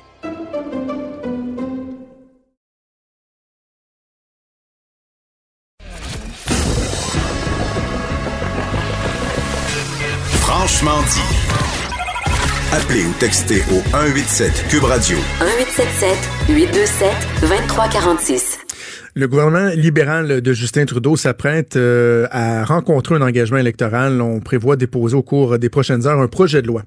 C'est le ministre de, de la Justice, David Lametti, et le ministre de la Diversité, Bardish Jagger, qui vont déposer cette pièce lé- législative-là. Donc, une loi qui viserait à interdire toute thérapie euh, voulant modifier l'orientation sexuelle ou l'identité de genre d'une personne, ce qu'on appelle une théorie, une thérapie de conversion. Il y a des gens qui ont suivi ce genre de thérapie-là et euh, qui en ont subi, j'ai envie de dire, euh, les, euh, les conséquences parce que, tu sais, juste de penser qu'il y a des gens qui considèrent l'homosexualité ou, ou peu importe l'orientation sexuelle comme étant Mhm. euh, une condition, une condition que l'on peut guérir. Moi, juste ça, ça me, ça me rend complètement fou. Je Ouais, racontais euh, hein. en ouverture d'émission qu'il y a deux ans, Richard Martineau et moi, on avait fait une entrevue avec euh, un de ces porte-paroles-là là, de, de, de Québec Vie, là, ceux qui, euh, qui sont contre l'initiative gouvernementale. Et je, je peux pas croire qu'il y a des gens qui pensent en 2020 que c'est une condition, que cette condition-là peut euh, être guérie. De un, d'emblée, on, on- on se pose des questions sur l'efficacité, là, parce qu'au niveau scientifique, c'est assez euh, bien établi que c'est pas euh, le taux de réussite, si on peut appeler ça comme ça, il n'est pas euh, convaincant, mais c'est qu'on on doit penser aussi aux conséquences donc ça chez les gens qui ont fait subir ce genre euh, de thérapie-là. C'est le cas de Gabriel Nadeau, qui est aujourd'hui âgé de 26 ans. Par le passé, il a suivi ce type de thérapie-là à trois reprises. Il accepte de partager son expérience dans divers médias pour sensibiliser donc les gens à l'importance euh, d'interdire ce genre de thérapie-là. On va le rejoindre au téléphone. Bonjour Gabriel. Bonjour. Euh, ben, premièrement, j'ai envie de vous dire je, félicitations. Je vous lève votre chapeau d'accepter d'ouvrir ce pan-là de, de votre vie privée parce que c'est, quand même pas évident. Votre histoire, vous, ça remonte euh, à l'adolescence alors que à l'âge de 12 ans, vous vous rendez compte que vous avez une attirance envers les hommes et que vous avez l'impression que c'est, c'est quelque chose de mal. Exact. Euh, ben évidemment, puisque j'ai grandi, ben premièrement, merci de, de votre mot. Ben, j'ai grandi dans une famille religieuse euh, protestante, donc euh, depuis que j'étais petit, je savais que c'est en fait la position de mes parents et de ma famille euh, par rapport à l'homosexualité. Euh, donc euh, moi- moi-même, quand j'ai réalisé que j'avais, en fait, j'étais gay, euh, ça m'a pas pris de temps là pour euh, demander euh, de l'aide ou des, des manières de changer auprès de de mes parents. Comment, la-. Et comment la première expérience euh, s'est passée? Est-ce que vous vous souvenez euh, comment bon euh, vos parents ont trouvé cette personne-là? Com- comment ça s'est déroulé? Si, vous, évidemment, si vous êtes à l'aise d'en, discuter. Là. Certainement. En fait, euh, pour moi, dans le groupe que j'étais, en fait, il y avait la croyance que euh, l'homosexualité était un, un esprit maléfique, un démon. Euh, moi, j'étais au courant de ça et en fait, je le croyais moi-même. Donc, euh, je- il y avait cette pratique-là de faire des exorcismes. Euh, donc, euh, c'est ça. Il y en avait fréquemment là. euh, on, on pouvait en voir dans des séances de culte. Là, il y, il y en avait devant devant tout le monde, là, si vous voulez. Donc, mais pour ce, pour ça, il y avait, ça c'était une séance à part là, qu'il fallait fallait prendre. Donc, euh, je me rappelle que je, me suis rendu euh, avec euh, avec ma mère dans ce contexte-là, avec une personne qui a qui en fait c'est comme le ministre, pas, pas, pas un ministre, là, vous voulez qu'on l'appelle le ministre ou le prophète, Mais cette personne-là m'a vraiment crié dans les oreilles pendant une trentaine de minutes. Euh, j'ai, il y avait un rituel curieux de boire de l'huile d'olive avant, euh, dans deux cuillères à, à soupe d'huile d'olive. Euh, ouais, c'est ça. Puis je- il y avait quatre personnes là, qui, qu'on appelait des diacres euh, qui m'entouraient pendant que je vivais ça. Euh, moi, évidemment, je, pendant ce moment-là, je pleurais vraiment à sanglots. C'était très difficile à vivre comme un moment. là. Je, je suis curieux de, au niveau de leur euh, leur façon de voir euh, le processus de guérison. Est-ce que c'est supposé être instantané? Étiez-vous supposé de sortir de là, puis oups, j'éprouve soudainement une attirance envers la gente féminine, ou c'est quelque chose de, de graduel, que le changement se faisait sur, sur, euh, sur quelques jours, quelques semaines, quelques mois? Comment ils, ils voient ça, ces gens-là? En fait, c'est une bonne question. Je pense que ça se divise en, en deux. Il y a certains qui croient que puisque c'est un esprit maléfique, la guérison est automatique. Il y en a d'autres qui croient que c'est le- en fait, c'est plus euh, intérieur puis plus profond. Puis ça, ça prend de la thérapie presque euh, un à un là, du type euh, psychologie. Euh, puis ça, je pense que la majorité des chrétiens sont dans cette euh, dans ce volet-là maintenant. Donc eux, évidemment, ils vont pas croire que c'est automatique. Donc là, après cette première thérapie-là, euh, forcément, il y a un constat éventuellement qui, euh, qui s'impose et l'échec doit être difficile à accepter parce que déjà, il y, a un, malaise par rapport à votre orientation sexuelle et là, on ajoute à ça un malaise de ne pas réussir le processus de guérison qui était proposé. Exactement. Et moi, évidemment, à 12 ans, j'ai j'ai pas vu aucun changement, évidemment. À 16 ans non plus, à 18 ans aussi, j'ai j'ai pas vu un onde de changement. Puis je pense que ça a été la phase la plus difficile pour moi, même au-delà de l'exercice. C'est en fait le rejet de, de moi-même qui en, qui en est en suivi, euh, de complètement être dégoûté par moi-même, euh, puis vouloir euh, vouloir changer absolument, puis être désespéré à chaque jour de de ne pas être euh, hétérosexuel. Euh, C'était vraiment épouvantable. Puis, en fait, ça m'a amené dans, dans ce temps-là à, à des, euh, des épisodes dépressifs et aussi des pensées suicidaires. Euh, donc, euh, c'était pas une période facile à cause de, ça, vraiment. Les deux autres thé- thérapies que vous avez suivies à 16 ans et 18 ans, c'était quel, quel modèle, si on veut, de thérapie à ce moment-là? C'était différent de l'espèce de tentative d'exorcisme? C'est le même modèle puisque moi, euh, contrairement, je pense au- à la majorité des chrétiens, moi et ma famille et ma mère pensaient vraiment que c'était un esprit. Euh, donc, euh, je pensais que les autres chrétiens étaient dans le champ de croire que c'était pas un esprit. Donc, euh, je me, j'ai continué à essayer dans cette voie-là. Qu'est-ce qui s'est passé par la suite? Donc, après le, deuxième échec, 18 ans, vous le dites, euh, il y a des dépressions, il y a euh, des pensées suicidaires. Comment vous en êtes arrivé à, à éventuellement accepter le fait que vous étiez, euh, vous étiez homosexuel et, de bien vivre, d'être à l'aise avec ça?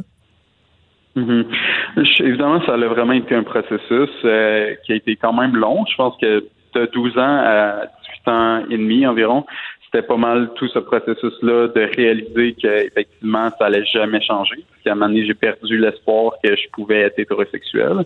Euh, puis à un certain point, je me suis fait euh, des amis. En fait, j'ai intégré le McDo. Ben, j'ai commencé à travailler chez McDonald's dans ce temps-là, qui était un pas mal un de mes premières expériences avec des gens qui étaient non chrétiens. Et j'ai réalisé à quel point c'est des bonnes personnes, c'est des gens avec euh, avec plein de valeurs, contrairement à ce que je pensais des, des gens qui étaient non chrétiens euh, avant. puis je me suis fait je me suis fait des amis comme ça. Puis tranquillement, j'ai changé de réseau. Puis pour moi, je pense que ça, ça, a vraiment été une des clés les plus importantes pour euh, pour accepter mon orientation sexuelle puis être qui je suis en fait aujourd'hui. C'est assez fascinant, euh, Gabriel, de, de penser qu'en 2020, alors qu'on pense qu'on a tellement fait d'avancer dans, dans l'intégration euh, dans nos sociétés des communautés euh, LGBTQ, par exemple, de croire qu'un gouvernement doive légiférer pour empêcher des personnes louches de, de, de prétendre pouvoir guérir d'une certaine condition des gens qui ont une orientation sexuelle différente de celle que eux préconisent. C'est, il y a quelque chose de déprimant là-dedans. Non, je suis bien d'accord. je suis bien d'accord avec vous. C'est assez concernant. Si, si vous aviez l'occasion de vous adresser à Georges Bouchemi, qui est le président de, euh, de la campagne Québec Vie, que moi j'ai déjà confronté en entrevue il y a, il y a trois ans de ça, et qui lui dit qu'il veut aller devant les tribunaux, euh, va encourager des gens à violer la loi lorsqu'elle sera éventuellement euh, adoptée, dit on va aller devant les tribunaux, on va contester ça. Si vous l'aviez dans, dans votre visage, là, ce, ce serait quoi le message que vous, vous lui diriez? J'aimerais bien ça lui parler à lui. J'aurais beaucoup de choses à lui dire, je pense. euh, ben, premièrement, je dirais que c'est pas de ses oignons, c'est pas de ses affaires, euh, parce que à ce que je cherche, lui, il est pas homosexuel, il est pas dans la communauté LGBTQ. Euh, donc, je vois pas pourquoi il se donne le droit là tout à coup de s'impliquer dans cette question-là. C'est pas de ses affaires. Les droits de ma communauté, c'est les droits de ma communauté. Ça concerne pas ceux qui sont pas dans cette communauté-là. Euh, surtout pour les pour euh, essayer de les mettre en péril, ces droits-là. Euh, aussi, je dirais que ça serait le temps de commencer à réaliser les conséquences que ça peut avoir sur les gens. Il y a beaucoup de gens qui se sont suicidés aux États-Unis, ben, surtout là, euh, suite à des thérapies de conversion qui n'ont pas marché ou qui ont clairement eu des sévices psychologiques graves. Un peu sortir de, de ces dogmes religieux là, puis commencer à avoir du cœur, puis prendre euh, qu'est-ce que les gens, qu'est-ce que les gens ont vécu comme quelque chose d'important pas juste euh, excusez je, ça, ça me je, je deviens un peu émotif là quand je parle de ça mais c'est ça un peu de sortir de sa bulle religieuse puis commencer à, connecter à son côté humain puis le message qu'on envoie euh, aux gens qui nous écoutent, Gabriel, euh, parce qu'il doit en avoir encore des, des jeunes garçons, des jeunes filles qui pensent qu'ils peuvent se sortir de cette condition-là, guérir. c'est quoi le message qu'on leur envoie à eux? Oh là là, ben le message que je leur dirais, c'est simplement que je, peux, je, peux, vous le confirmer, ça fonctionne pas. Essayer de changer, là, c'est complètement euh, inutile. Euh, puis s'accepter, c'est extraordinaire. Euh, se connecter à qui vous êtes dans tous les sphères de la vie, pas juste la sexualité, c'est vraiment, je trouve, merveilleux. Puis c'est ce que je leur conseillerais vraiment de, de s'accepter parce que moi, je le regrette tellement pas, puis je, je reviendrai jamais en arrière. Gabriel Nadeau, merci beaucoup. Euh, encore une fois, je trouve ça absolument euh, agréable à entendre comme témoignage de voir que malgré ces, épreuves-là, aujourd'hui, vous vous acceptez, mais en même temps, je vous lève encore plus mon chapeau euh, du fait de prendre la parole, de sensibiliser d'autres gens, parce que je pense que ce message-là, il va porter, puis on va espérer que le gouvernement puisse agir rapidement et que ça puisse effectivement devenir une législation et qu'on on interdise ce genre de, de thérapie complètement stupide. Là. Je le souhaite aussi. Merci, merci infiniment. Merci beaucoup, merci beaucoup, Gabriel. Au plaisir. Donc, euh, c'était euh, Gabriel Nadeau. Moi, Maud, je, ça me fait, écoute, de penser qu'il y a des gens comme Georges Buchemi, là, et sa gang de Québec-Vie, la campagne ça, je rentre tout ça dans la gang de louches, by the way. Là. Les gens louches aux propos louches, là, qu'on juge. Euh, euh, la présence assez peu euh, souhaitable et nécessaire dans notre société, malheureusement, sont là, semble-t-il qu'il faut faire avec. Mais d'entendre quelqu'un comme Georges Bouchemi dire, ben écoutez, moi je pense que les gens ont le droit de vouloir changer d'orientation, comme si c'était, je disais tantôt, une, switch que tu peux euh, mettre en on, mettre en off. non, ça marche pas de même. Je, me chandaille bleu, je me chandaille jaune, je mets bande de crétins. Parce que et, l'aspect que je voulais mettre en lumière avec Gabriel Nadeau, c'était le fait que non seulement ça fonctionne pas, mais c'est les effets pervers de ça. tu sais. Ben oui.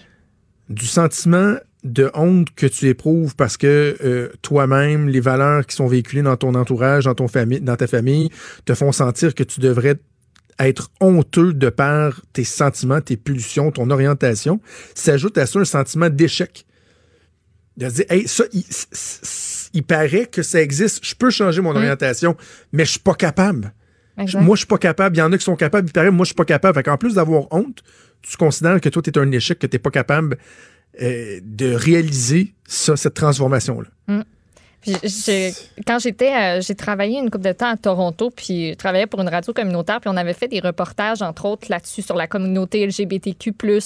Euh, puis je m'étais entretenue avec une personne qui, ses parents l'avaient envoyée dans une thérapie de conversion.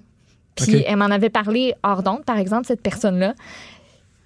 Puis les traitements, les, les choses qu'on leur disait, c'est moi, ça m'avait marqué, ça m'avait fait capoter. Puis tu sais, cette personne-là, une chance qu'elle était résiliente, puis qu'elle se disait, ben voyons, ça n'a pas de bon sens, puis qu'il a fallu qu'elle passe au travers pareil, mais je peux pas comprendre que ça existe. Imagine-tu, toi, le, le- le vieux bonhomme qui criait dans les oreilles pour faire une espèce d'exorcisme puis dire que c'était le démon qui était en lui puis de sortir le démon. Imagines-tu comment tu te sens? Et comment il Avant, faut pendant, être. après, tu sais. Hein? Ça reste, là. Et là, tu te souviens de ça, tu te fermes les yeux puis tu repenses à ce moment-là. Est-ce que tu des fois, on vit des choses dans notre vie puis tu dis, boy, j'ai vécu ça, moi, aujourd'hui. Ouais. Imagine quelqu'un qui te crie dans les oreilles qu'on va sortir le démon de toi puis que tu vas sortir de là puis que, oups, finalement, tu vas être attiré par, euh, par une femme dans la rue, là. Ouais. C'est tellement débile puis je, je, je- je veux pas faire du, sophisme à outrance, mais tu sais, quand euh, Gabriel tantôt disait, euh, je lui demandais si tu t'adressais à Georges Bouchemi, tu lui dirais quoi? Puis il dirait, je, ben, je dirais de se mêler de ses affaires parce que lui, il n'est pas homosexuel, ça le regarde pas. Hmm. Ma petite opinion là-dessus, moi. Beaucoup d'homosexualité refoulée, je pense, dans cette gang-là. Beaucoup, beaucoup d'homosexualité refoulée. Ouais, ouais, ouais, c'est ça. Vous essayez de vous refouler. Ils refoulent leur propre pulsion. Ils essayent de faire euh, la leçon aux autres bandes de personnages louches, louches, louches, louches, louches. On fait une pause de quelques secondes et on revient en actualité. Vous écoutez Franchement dit. avec Jonathan Trudeau. Et Maude Boutet. Maud! Il me semble que ça fait longtemps qu'on n'a pas parlé de coronavirus. Me semble, me semble qu'une Il me demi-heure. que je serais dû pour faire le point. Ouais, oui. Écoute, tout le monde a fait le point ce matin, autant euh, du côté euh, fédéral que du côté provincial. Et le plus récent, là, je vais y aller avec le fédéral parce qu'on a euh, 237 Canadiens qui sont à bord du Grand Princess euh, au large des côtes californiennes. On sait que le bateau va accoster à Auckland avec 3500 passagers et membres d'équipage à bord. Les passagers proviennent de plus de 54 pays différents. Il y en a deux là-dedans euh, et 19 membres d'équipage qui ont contracté le virus. Euh, ça devrait accoster dans pas trop, trop long, euh, selon les estimations qui nous sont données. L'avion du Canada, il est affrété à San Francisco. Il est prêt à accueillir les Canadiens qui, eux, vont être soumis à une quarantaine de 14 jours à la base militaire de Trenton, en Ontario, à leur retour. C'est le gouvernement américain qui a demandé au Canada de venir chercher son monde. Moi, ça, ça me fait ça, ça me fait beaucoup rire parce que François-Philippe Champagne a publié un communiqué de presse hier Wow. à cet effet hier soir. Euh, il a fait une mise à jour ensuite là, ce matin pour préciser quel personnel était envoyé là-bas pour aller rechercher notre monde. Mais c'est vraiment écrit dans le communiqué de presse que c'est à la demande des États-Unis, nous allons aller chercher notre monde. Ça me fait bien rire. Parce que sinon, c'est quoi? On les aurait laissés là-bas, puis on aurait laissé ça comme c'est comme ça a fait au Japon avec le Diamond Princess. Je sais pas. En tout cas, j'ai trouvé ça. C'est comme quand certains pays nous renvoient nos containers de matières recyclables qui sont plus bons. Là, qui disent, Hey, viens chercher des cochonneries. Là. Ouais. Là, ça, viens chercher ton Comme, malades. euh, il va peut-être être contaminé, mais comme ramène-le chez vous. D'ailleurs, par exemple, on sait pas trop. euh, ben, en fait, non. On le sait ce qui va se passer avec ceux qui ont euh, des symptômes du COVID-19, ils pourront pas être du voyage. Fait qu'on les ramène pas avec nous autres. Ah. Mais je sais pas trop ce qu'on fait avec eux autres. On, on les encadre-tu là-bas? On les envoie-tu avec les gens qui sont peut-être contaminés, qui vont faire une quarantaine euh, aux États-Unis? Ça reste à voir. Autre annonce majeure durant ce même point de presse euh, des autorités fédérales, l'Agence de la santé publique du Canada, elle recommande d'éviter toute croisière en raison de l'épidémie de coronavirus. Ouais. Donc, c'est, je pense que c'était dans l'ordre des choses. Là, je pense que de toute manière, il n'y a pas grand monde que ça y tente de payer pour une croisière ces temps-ci, même si elle est en rabais à 250 pièces comme le dit Mario, Mario Dumont lors de son intervention. Ça me tenterait pas. Non, pas vraiment. Euh, donc, c'est ça. là, on déconseille euh, toute croisière, peu importe où vous allez. Vous aurez pas de fun. Non, la croisière ne s'amusera pas pas. je te fais une petite parenthèse parce qu'on Ouais. parlait, euh, on a parlé beaucoup des gens qui, qui paniquent. Puis je disais, moi j'ai pris l'avion, puis que Mhm. euh, t'as l'impression que tout le monde se regarde un, un- un peu croche, mais en même temps, les gens sont capables de faire preuve de bon sens dans certaines situations. Ouais. Je, je te raconte rapidement l'anecdote. Euh, moi, j'étais en vacances la semaine dernière, mais il y a une dizaine de jours, mes parents aussi étaient en, étaient en Mhm. vacances. Étaient partis euh, euh, au Mexique, ils étaient à bord d'un vol de, de Sunwing vers Cancun. Puis mon père a eu un malaise. Oui, ben mais oui, un tu malaise, euh, je l'avais-tu raconté? Ouais, tu radotes. Oh non, mais je racontais, j'avais pas raconté les détails que, que j'ai su par la suite. Mais mon père a eu un malaise. Puis écoute, tu sais, ils ont évacué, rangé en avant, rangé Ouais. en arrière. Puis tout le monde comme a mis la main à la pente pour aider mon, mon, mon petit papa qui était rendu avec euh, le masque à oxygène puis Ouais. tout. Puis c'est ça, ben, peut-être que je l'avais dit, mais je le répète, c'est pas grave, ça fait deux semaines. Euh, tu sais, moi, j'ai j'ai dit à mon père, euh, euh, puis à ma mère, avez-vous senti que ça paniquait à bord, là, tu sais, avec le coronavirus, Ouais. le monde était en train de se dire, oh my God! On va tout crever. Puis non, au contraire, les gens se sont, euh, se sont beaucoup aidés. Mm. Même une infirmière qui a pris euh, en charge euh, mon papa, j'ai même son Oh. nom ici, Claudia Cormier de Lévis. Merci, Du bon monde, du monde de Lévis. Hey, tu parles, Hein? toi. Le monde de Lévis, c'est assez du bon monde? Donc, bref, les gens qui sont pas en train de courir partout et, et- et de paniquer, euh, tant mieux si on a des exemples comme ça. Euh, sinon, hier, dans l'actualité... Ben, euh, parce ah, qu'on a quand même eu une annonce majeure du côté de Québec aussi. Ah oui, ok, par ok, vas-y, je pensais qu'on avait fait le tour. coronavirus. Non, c'est ça, on a annoncé une coupe d'affaires, mais la principale, c'est l'ouverture de cliniques dédiées au COVID-19. Il va y en avoir trois. On va y offrir divers services de prise en charge, dont celui des prélèvements sur place.